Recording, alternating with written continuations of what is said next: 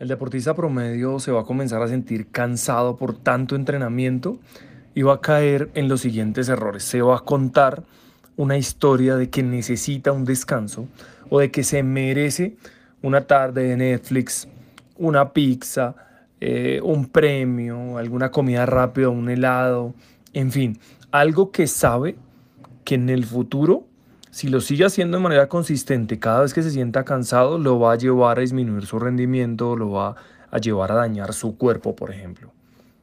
Pero aún así, piensa conmigo, esto pareciera como si en el fondo te estuvieras contando la siguiente historia. Y es, porque me entreno fuerte, me merezco algo que me dañe. Suena raro, ¿no? Suena contraintuitivo. El pensamiento normal del ser humano actual es que llega el viernes y se merece un descanso el sábado, ¿verdad?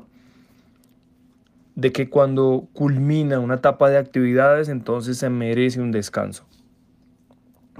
De que cuando obtiene una victoria, entonces debería hacer una u otra cosa.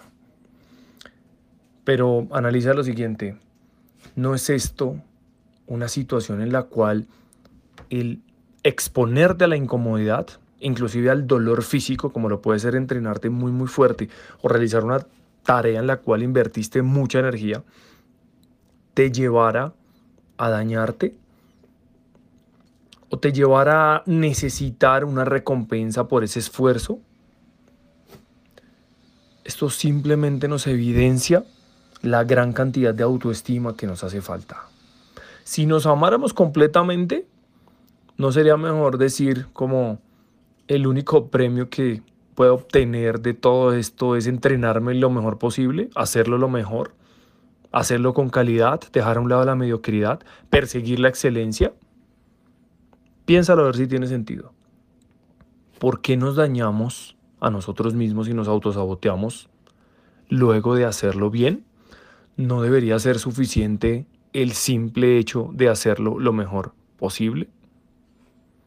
Más bien cambia esta manera de pensar y cámbiala por me merezco entrenarme fuerte, me merezco comer sano, me merezco sentarme a aprender algo nuevo todos los días que nutra mi mente, me merezco tener una conversación interesante con alguien, me merezco entrenarme físicamente y tener el mejor cuerpo posible.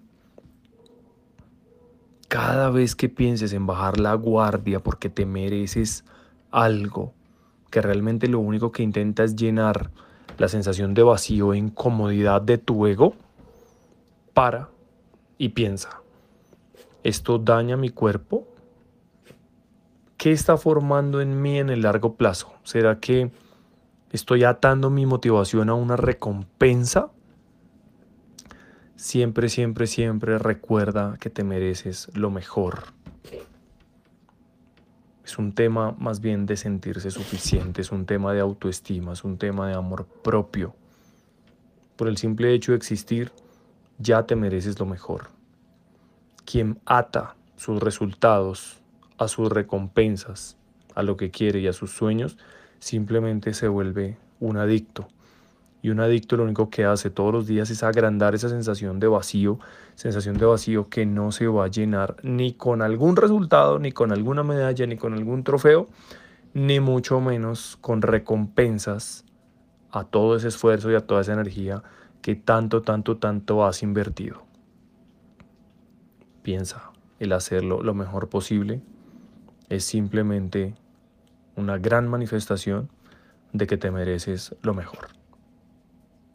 Muchísimas gracias por escuchar este podcast y usar mis experiencias como una herramienta. Ten presente que el desafío de experimentar todo esto por tu propia cuenta está en tus manos, porque será en ese momento cuando te des la oportunidad de ser el cambio que te gustaría ver en el mundo y en el deporte. Si lo que escuchaste tuvo valor para ti como deportista, entrenador, árbitro, padre de familia, directivo, como ser humano, estaría muy agradecido si te suscribes a este podcast o lo compartes con alguien a quien pueda servirle esta información, para que transformando nuestra mentalidad podamos construir la nueva era del deporte. Te espero en un próximo episodio.